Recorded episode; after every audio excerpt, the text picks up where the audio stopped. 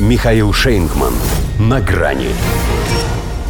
Дело «Глухарь». Секретная служба США завершила кокаиновое расследование. Здравствуйте.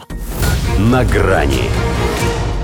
На то она и секретная служба, чтобы хранить секреты. Тем более первых лиц и носителей их фамилий, что находятся у нее на попечении. Хотя кто знает, как бы заговорили ее руководители, давая не брифинг не конгрессменам в Капитолии, а, допустим, живодерам в пыточной какой-нибудь тюрьмы Гуантанамо.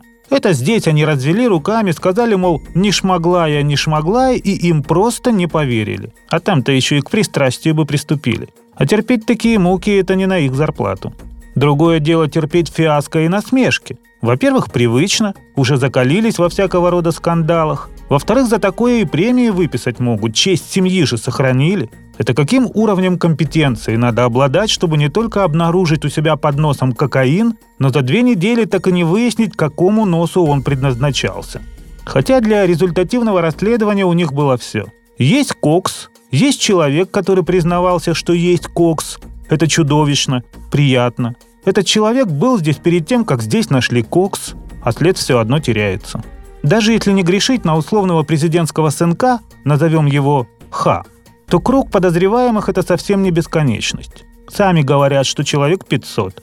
Камер хранения на входе в западное крыло – 182. Камер наблюдения, если учесть, что оно тут главное, не меньше. Должны были зафиксировать всех, кто подходил к той самой 15-й ячейке с белым порошком. Но нет, все пропало, шеф.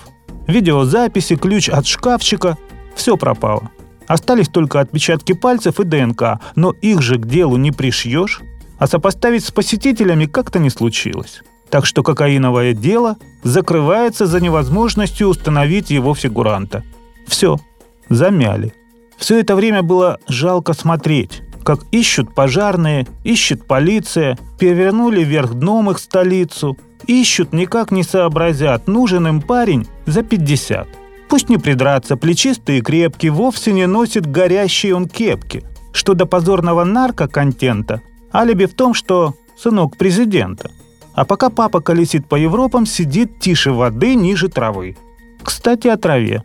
Секретная служба, чтобы не сомневались в ее кристальной честности, призналась, что дважды в прошлом июле и сентябре находила в Белом доме марихуану. Не так много, чтобы поднимать из-за этого кипиш. И поскольку два раза не система, выводы делать тоже не стали. И, конечно, не правы те, кто опять подумает, что при прежних президентах, у которых не было такого непутевого наследника, здесь ничего подобного не появлялось. Тут-то Хантер точно ни при чем. Во-первых, он курит крэк, а это другое.